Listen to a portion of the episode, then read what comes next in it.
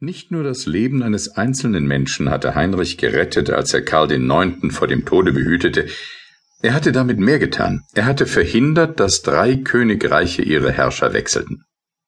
Hätte Karl IX. sein Leben verloren, wäre der Herzog von Anjou König von Frankreich geworden, während aller Wahrscheinlichkeit nach der Herzog von Alençon König von Polen geworden wäre.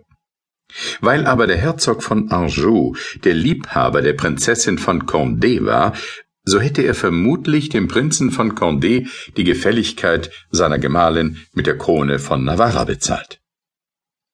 Diese großen Veränderungen hätten für Heinrich nichts Gutes gezeitigt. Er hätte gerade nur einen anderen Gebieter bekommen. Anstatt Karl des Neunten, der ihn duldete, hätte der Herzog von Anjou den Thron Frankreichs bestiegen, ein Mann, der mit seiner Mutter Katharina ein Herz und eine Seele war, ihm selbst aber den Tod geschworen hatte und diesen Schwur zu halten auch willens war. Alle diese Gedanken waren ihm zugleich durch den Kopf gegangen, als sich der Keiler auf Karl den Neunten geworfen hatte.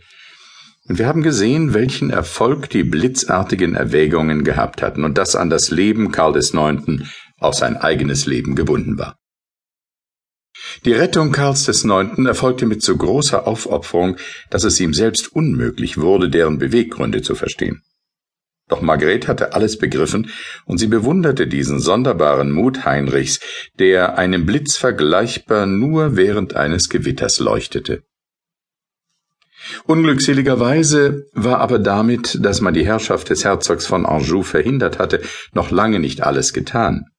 Denn vor allem anderen war es wichtig, sich selbst auch zum König zu machen.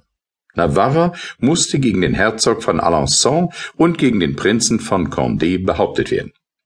Unumgänglich notwendig war es auch, den Hof zu verlassen, bei dem man zwischen zwei Abgründen wandelte, und zwar müsste ein Sohn des königlichen Hauses selbst diesen Abschied begünstigen. Während Heinrich aus dem Wald von Bondy heimwärts ritt, dachte er angestrengt über diese Lage der Dinge nach, und als er im Louvre ankam, hatte er seinen Plan schon fertig. Ohne sich die beschmutzten Stiefel auszuziehen, bestaubt von oben bis unten und blutbefleckt wie er war, begab er sich zum Herzog von Alençon. Er traf ihn sehr erregt, das Zimmer mit großen Schritten durchmessend an. Als er Heinrich bemerkte, machte der Herzog eine erschrockene Bewegung. Ja, sagte der König von Navarra und fasste ihn gleich bei beiden Händen. Ja, ich begreife alles, mein lieber Bruder. Sie sind mir böse, weil ich als erster den König darauf aufmerksam machte, dass ihre Kugel das Bein seines Pferdes getroffen, anstatt, wie es ihre Absicht gewesen, den Keiler niederzustrecken. Doch was wollen Sie denn? Ich konnte einen Ruf des Erstaunens nicht unterdrücken. Übrigens, der König hätte später doch selbst auch bemerken müssen, nicht wahr? Allerdings, allerdings, murmelte der Herzog. Ich kann aber trotzdem Ihrer Angeberei nur einer bösen Absicht zuschreiben. Und Sie haben selbst gesehen, dass Sie keinen geringeren Erfolg hatten, als meinem Bruder Karl meine Handlungsweise verdächtig erscheinen zu lassen und unser gutes Einvernehmen empfindlich zu stören. Wir werden auf diese Sache gleich noch zu sprechen kommen.